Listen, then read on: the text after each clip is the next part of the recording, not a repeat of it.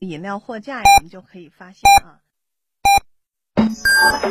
FM 九九八提醒您，现在是北京时间二十二点整。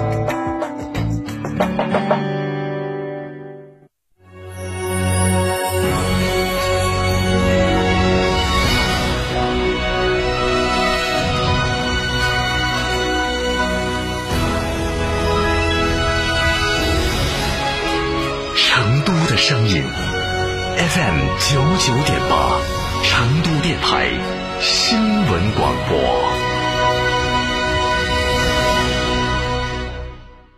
购车零顾虑，北京汽车开启终身质保新时代，强势推出全系新能源车型免费三电终身质保政策。地址：火车南站西路一千六百一十六号，详询零二八六幺九八八八八七。华阳日产十四代轩逸四月促销季，老客户推荐成功购车即可获取五百元现金或一千积分福利，更可享万元家装升级服务。活动详询启阳华阳日产零二八六二八零八八七七。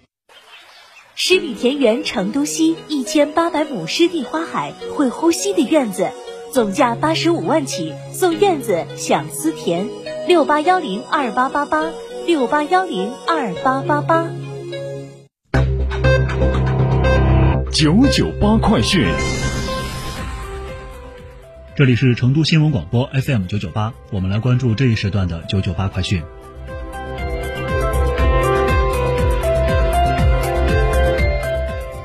首先来关注本地方面，每年四月的最后一个周六被定为融漂人才日，今年四月二十四号第今年四月二十四号第四个融漂人才日将举行。今年融漂人才日将开展融漂专属服务、融漂我行我秀、融漂有你有礼等系列活动。此外，融漂人才日当天将在天府国际会议中心举办融漂高峰会、融漂人才大型招聘会。本次活动将结合线上线下双渠道，为融漂青年人才和高校毕业生提供更多就业机会。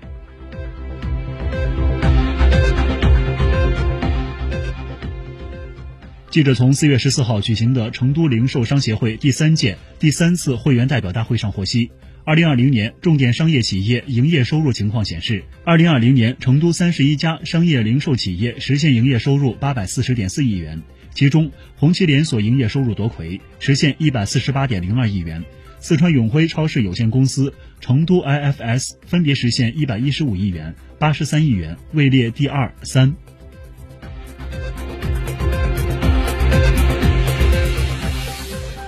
来自成都日报景观消息，二零二零年全国十大考古新发现新鲜出炉，其中由贵州省文物考古研究所、四川大学考古文博学院、成都文物考古研究院共同发掘的贵州贵安新区招果洞遗址，荣获二零二零年度全国十大考古新发现。它的获奖也意味着成都文物考古研究院在全国十大考古新发现评选从一九九零年开始举办以来，第七次获得十大殊荣。该遗址遗迹遗物非常丰富，发现五十一处用火遗迹、两座墓碑、大量石制品、磨制骨角器以及和人类活动有关的动植物遗存。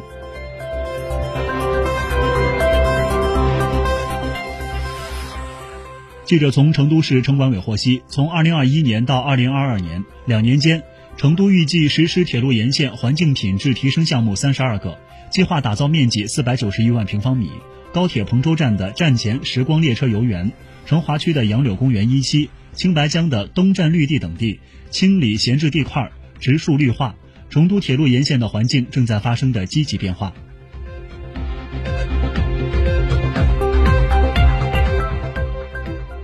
记者从京昆高速铁路西昆有限公司获悉，随着渝昆高铁中梁山隧道正洞开挖，泸州沱江特大桥主墩桩基础展示。优秀艺术作品展览、学生社会实践活动、场外表演展示活动以及重要会议和评审活动等。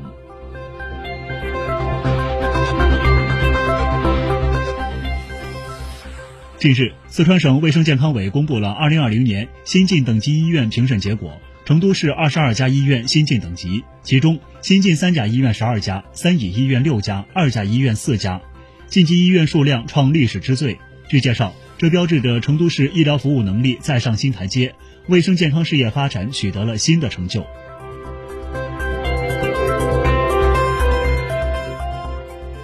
四月十五号，专为解决四川文化企业融资难、融资贵问题，助推文化强省建设的创新性产品“天府文产贷”正式上线。据悉，天府文产贷的支持对象为在四川省境内注册、具有独立法人资格、无不良信用记录的文化企业。同一企业每年累计贷款额最高不超过一千万元，贷款期限原则上不超过一年。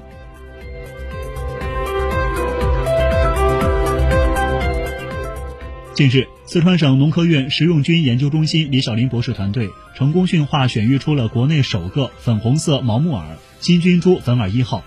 与常见的黑色木耳不同的是，这种木耳颜色粉红，具有耳片肥厚、鲜香清脆等特点。适宜于鲜饵销售和烹饪，尤其适宜于作为烫火锅的食材。目前，粉饵一号还处于菌株阶段，真正到上市销售、烫火锅吃，可能还需要两三年时间。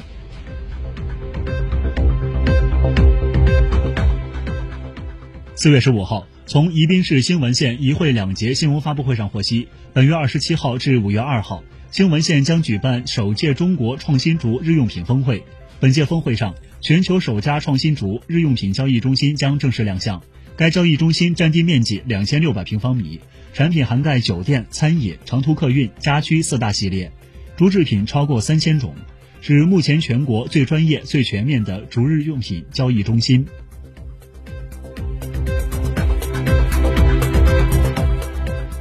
昨天，在四川省推进承德梅资同城化发展领导小组第三次会议上，举行了下好先手棋、共建都市圈承德梅资头部企业引领产业协同发展集中签约仪式。共有二十五个签约项目将在成都、德阳、眉山、资阳落地，包括成都飞机工业集团等企业在内，计划投资总金额三十点二零二亿元。